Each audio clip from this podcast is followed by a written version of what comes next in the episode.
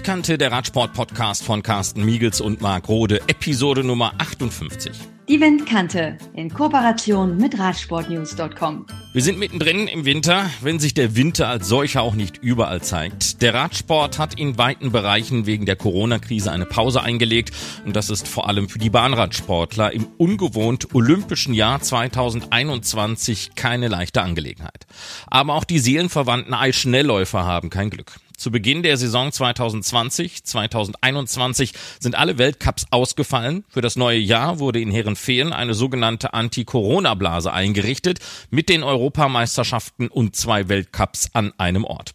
Einer, der nur Pech hat, weil ihm sowohl im Eisschnelllauf als auch im Radsport in diesem Winter alles weggebrochen ist, ist Vincent Dätre. Dabei hat der 26-Jährige aus Ottawa großes Glück. Er will in der Teamverfolgung mit dem kanadischen Vierer bei den Olympischen Spielen von Tokio an den Start gehen, ein halbes Jahr später als Eisschnellläufer bei den Winterspielen von Peking sein. Vor ihm hatten das aus Kanada stammend unter anderem Clara Hughes 1996 in Atlanta im Straßenradrennen und 2002 in Salt Lake City auf dem Eis sowie Georgina Simmerling geschafft. Sie startete in Vancouver 2010 im Ski Alpin, 2016 in Rio de Janeiro war sie als Bahnradsportlerin im Einsatz. 2021 und 2022 ist es nun also an Vincent Dätre, der Bahnradsport und Eisschnelllauf miteinander verbindet. The plan that we worked with while talking to both coaches and both federations was that I would not try and mix at the same time both sports. So I would do blocks of training. So I would do uh, four weeks skating, two weeks cycling, three weeks skating, three weeks cycling, something like that. And, and now that uh, the cycling, the tentative season we made was over, I now am doing uh, two and a half months skating and then that will leave me uh, four and a half months from of full time cycling until the end of the Olympics, and then I go back 100% skating, try and qualify for the Olympics, and then race uh, six months later. Vincent habe sich mit seinen beiden Trainern und beiden Verbänden beraten und einen Plan ausgearbeitet. Man wollte unbedingt vermeiden, dass beide Sportarten zur gleichen Zeit vermischt werden. Man habe dann die Trainingsumfänge in Blöcke aufgeteilt, vier Wochen Eisschnelllauf, zwei Wochen Radsport, drei Wochen Eisschnelllauf und drei Wochen Radsport und so weiter. Nun sei die Radsportsaison vorbei und er konzentriere sich auf zweieinhalb Monate Eisschnelllauf. Im Anschluss gebe es dann viereinhalb Monate ausschließlichen Fokus auf den Bahnradsport bis zum Ende der Olympischen Sommerspiele von Tokio. Dann gehe es sechs Monate lang zurück auf das Eis, um sich für die Olympischen Winterspiele in Peking zu qualifizieren. Wer ist denn für das Training in führender Rolle verantwortlich? I think I, I would be playing the leading the leading role. I said what I know I can do and what I what I can't do, and and so then the coaches saw okay well what do we need and then we all decided together what was the best way to move forward because it's a very uh, unique situation there's no there's not many or not any other people trying to do both at the same time. So we can't say, well, this worked last time someone did it. We can do that. Um, so it's all kind of new, and we're working very closely with the coaches and the physios to make sure that I can keep doing what I'm doing. In einer gewissen Art und Weise spiele Vincent selbst die führende Rolle bei der Trainingsgestaltung, denn er wisse selbst ganz gut, wozu er in der Lage sei und wozu eben nicht.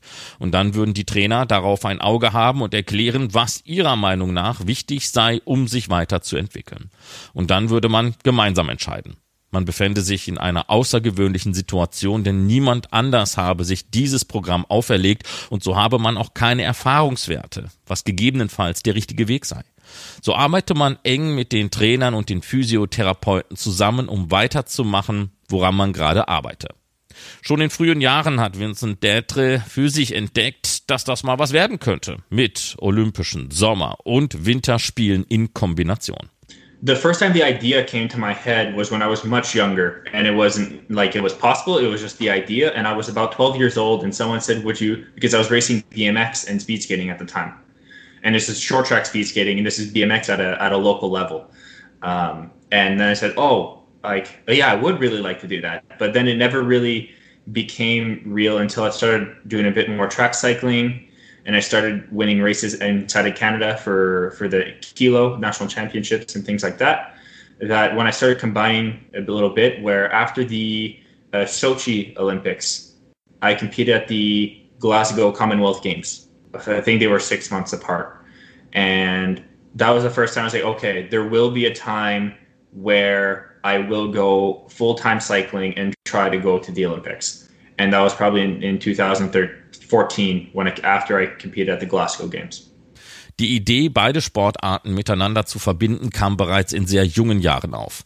Als Vincent zwölf Jahre alt war, wurde er gefragt, ob er gerne Eisschnelllauf mit dem BMX-Sport kombinieren möchte.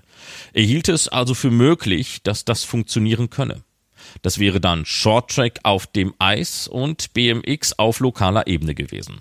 Dazu ist es dann aber nie so richtig gekommen, denn Vincent wandte sich mehr dem Bahnradsport zu und gewann auch Rennen über den Kilometer.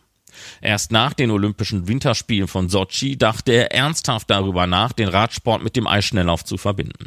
Dann folgte der erste Auftritt bei den Commonwealth Spielen von Glasgow.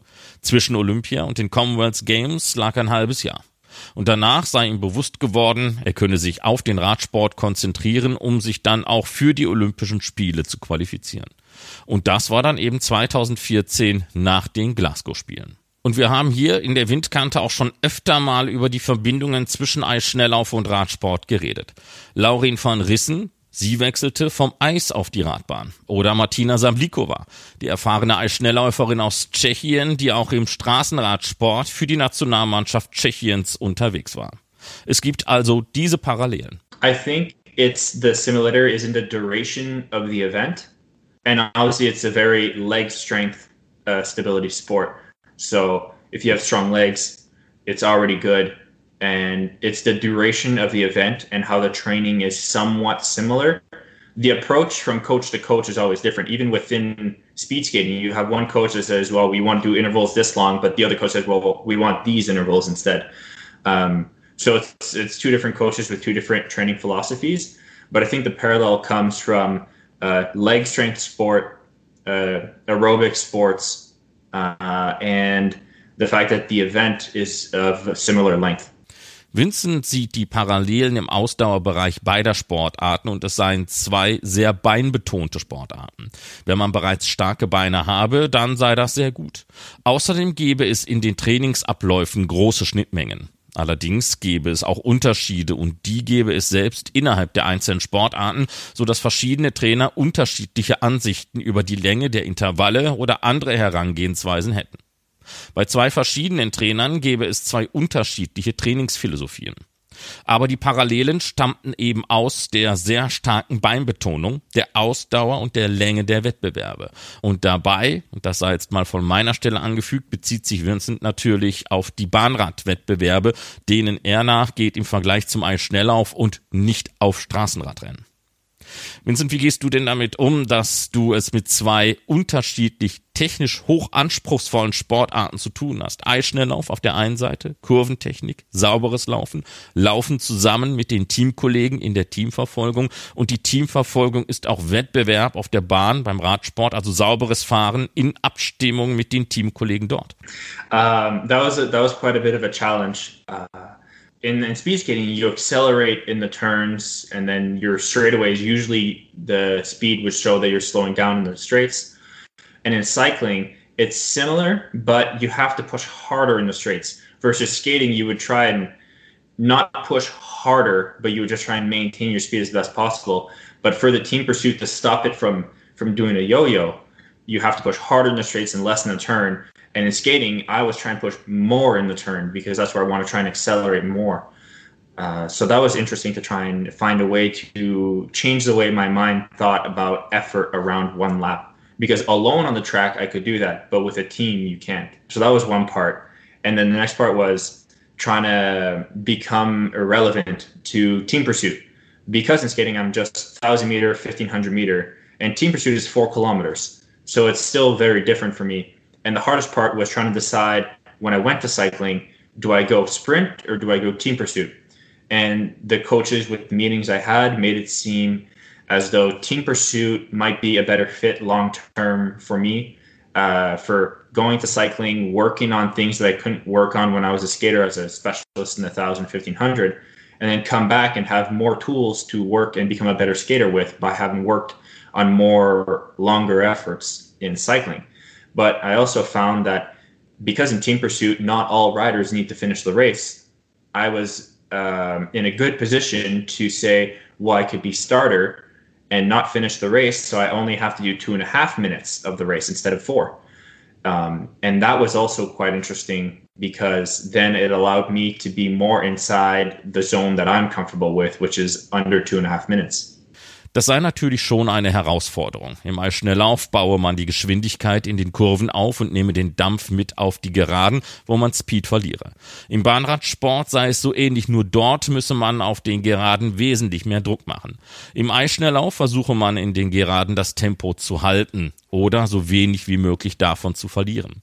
Aber was den Teamwettbewerb anbelangt, da müsse man im Bahnradsport auf den Geraden mehr geben und weniger in den Kurven. Und das sei sehr interessant gewesen, dass er im Kopf das für jede Runde hat umstellen müssen.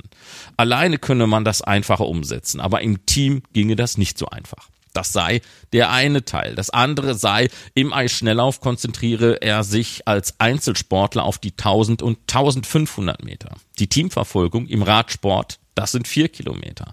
Das sei ein großer Unterschied. Und als Vincent sich für den Radsport entschied, war die Frage da, Sprint oder Teamverfolgung. Die Trainer hätten dann gesagt, dass die Teamverfolgung langfristig gesehen besser zu ihm passen würde. Das habe damit zu tun, dass er die Trainings besser miteinander verbinden könne. Und in der Teamverfolgung müssten nun auch nicht alle Fahrer das Ziel erreichen. Also könne man auch nur zweieinhalb Minuten Vollgas fahren und nicht die vollen vier Minuten. Das würde ihm dann vom zeitlichen Umfang, in dem er sich wohlfühle, auch wesentlich mehr entgegenkommen. Und dann stellt sich auch immer noch die Frage, Frage, welchen Sport mit welcher Intensität und wo bestehen die besten Medaillenaussichten? As terms of medal perspective, I guess I'd still have to say speed skating just based on the fact that the one kilometer individual time trial is not a thing at the Olympics in cycling. um, I was fourth at the world championship, and I don't even train for that right now in cycling. And in skating, the last world championship I did, I was second in the one kilometer and fourth in the 1500. Uh, and I was ranked second in 2017 year uh, overall in the 1000. So I think as an individual, uh, speed skating, based on the fact that they have events that suit my physiology more, uh, is more beneficial for me. So more likely that I have a sh- chance at a better world's performance, Olympic performance. Um, but if cycling, on the other hand, had the one kilometer time trial at the Olympics, uh, the the question might be a little different. Was die Medaillenaussichten anbelangt, da würde er sich dann doch immer noch eher im Eisschnelllauf Chancen einräumen. Das lege auch daran, dass das 1000 Meter Zeitfahren im Radsport nicht olympisch ist. Er sei Vierter der Weltmeisterschaften gewesen, ohne richtig dafür trainiert zu haben. Und im Eisschnelllauf habe er bei den letzten Weltmeisterschaften über die 1000 Meter die Silbermedaille gewonnen. Dazu Platz 4 über die 1500 Meter und 2017 war er Zweiter der Weltcup-Wertung über die 1000 Meter. Die Eisschnelllaufwettbewerbe kämen Vincent körperlich gesehen mehr entgegen und so seien dann dort das Abrufen seiner Weltklasseleistung eher gegeben. Wäre aber das 1000 Meter Zeitfahren olympisch, würde die Antwort sicherlich ganz anders ausfallen. Und nun sind ja die Olympischen Sommerspiele von Tokio aus dem Jahr 2020 ins Jahr 2021 verlegt worden. Eine Herausforderung für alle Teilnehmer. Uh, it's been it's been a challenge for sure. Um, but I just try and, and work with with what I know and then, then to plan for what we know and then when something changes adapt a plan to what we know then. Uh, so right now is we're working towards um, just building a good base for me right now because I'm not specializing in one or the other. I'm just trying to have a good level in both, so that when I specialize for four and a half months in cycling, I will then start from a higher level and be able to focus and be more focused to cycling and then have a higher level base and when I focus back to, to skating um, and so right now we're just trying to raise the the overall minimum level. Das sei ganz sicher eine große Herausforderung, aber man arbeite nun weiter mit dem Wissen, was man für die Planung zur Verfügung habe. Und wenn sich etwas ändern sollte, dann würde man den Plan entsprechend anpassen. Im Moment versuche man eine gute Grundlage zu legen und zwar in beiden Sportarten. Wenn er sich dann viereinhalb Monate nur auf den Bahnradsport konzentriere, dann sei er in der Lage, auf einem höheren Level einzusteigen und besser darauf konzentriert zu sein. Und die höhere Grundlage sei dann auch gegeben, wenn es wieder zurück auf das Eis ginge. Im Moment versuche man einfach, das generelle, minimale Level stetig zu erhöhen. Hat die Corona-Krise etwas an deinem Trainingsplan verändert? Yes, uh, the pandemic has changed quite a lot. Uh, it first, I was at a training camp getting ready for the first training camp of the cycling uh, season, and then everything got canceled. So I was had to drive back home, and then had a little bit more off season, and then start over. And that's when we started working with the skating team and the cycling team together because the goal was that after the Olympics I would start training and try and compete in this season's World Cups in speed skating. But because I can't race in Calgary because the oval is broken, and so I can't make a time standard to be eligible to qualify for World Cups, and because there's no trials in Calgary, I'm not even eligible to trial to be on the team. And then because of that, I can't go to World Cups even if I wanted to, or even if I could, I, I wouldn't be allowed. Uh, and so I can't do World Cups, can't do World Championships this year. So I'm going. The last race I did was at the World Championship, and then the next race I do World Championship February 2020. The next race I do will be August 2021. That'll be a, a long time for me to not go without racing. Die Pandemie habe eine ganze Menge verändert. Er hatte sich zunächst für das erste Trainingslager der Radsportsaison bereit gemacht. Dann wurde aber alles abgesagt und Vincent musste wieder nach Hause fahren. Dadurch wurde die Off-Season länger. Später wurde das Training der Radsport- und Eisschnelllaufmannschaft zusammengelegt. Das Ziel war es, nach den Olympischen Sommerspielen, die in diesem Jahr stattgefunden hätten, sofort in die Eisschnelllauf-Weltcups zu starten. Das Problem sei allerdings, dass er nicht in Calgary laufen könne, denn die Eisbahn dort ist defekt. Er sei also nicht in der Lage, Zeiten anzubieten, um wiederum in der Lage zu sein, sich für die Weltcups zu qualifizieren. Es gebe in Calgary auch keine Trials und deswegen könne er in diesem Winter nicht im Weltcup starten und selbst wenn er es wollte, wäre es ihm nicht erlaubt. Also in diesem Winter keine Weltcups und keine Weltmeisterschaften für Winzer. Das bedeutet, das letzte Rennen, das er bestritt, war im Februar 2020 die WM und das nächste Rennen wird dann erst im August 2021 sein. Und das sei eine lange Zeit ohne ein Rennen auf dem Eis gehabt zu haben. Durch einen technischen Defekt konnte also in Calgary kein Eis hergestellt werden. Man musste zum Teil nach Fort Saint-Jean in British Columbia ausweichen. Ein nächstes großes Problem. Um, mechanical, yes. Um, the ice just you couldn't have ice here in Calgary, so now we adapt to skating on lakes and on outdoor tracks, and it's all further away, so it's a bit more of a challenge to try and fit the training around um, driving almost three hours a day just to do one ice session, one hour ice session, and then driving back, and then doing dry land and jumping and running. And so it's a lot more to do now. Um, but we're finding a way to make it work, and we're doing the best we can. Yes. Es wäre ein mechanisches Problem gewesen, so dass man in Calgary kein Eis bereitstellen konnte. Vincent selbst bereitete sich dadurch auf zugefrorenen Seen und Outdoorbahnen vor. Und alle diese Möglichkeiten seien sehr weit weg, so dass er fast drei Stunden Fahrzeit pro Tag mit einkalkulieren müsse, um eine Stunde auf dem Eis stehen zu können.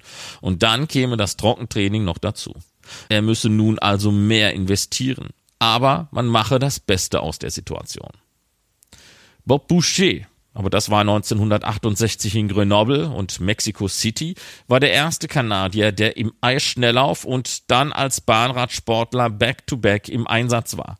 Hat man sich da mal ausgetauscht? Um, I've never exchanged words. Um, I remember hearing about uh, Bob Boucher, and because the interview that I did, I was told during the interview, and then he, I read the interview afterwards, and he was also quoted in there. So it was nice to hear that there was another another guy who did the exact same thing. Well, he will have had hundred more days than me, but it's very close to the, same year. Um, I think I have 180 days, and he had 260 or something. Er habe sich mit Bob Boucher nie ausgetauscht, aber er habe von ihm und seinem damaligen Vorhaben gehört. In einem Interview, das er in Kanada gegeben hatte, wurde er mal darauf hingewiesen. Und dann kam Boucher im gleichen Interview auch zu Wort. Es sei schön gewesen zu sehen, dass es schon einmal jemanden gegeben habe, der genau das Gleiche machte. Nur Bob habe damals 100 Tage mehr Zeit zwischen beiden Olympischen Spielen gehabt. Vincent hat zwischen Sommer- und Winterspielen ungefähr 180 Tage, Bob Boucher damals circa 260 Tage.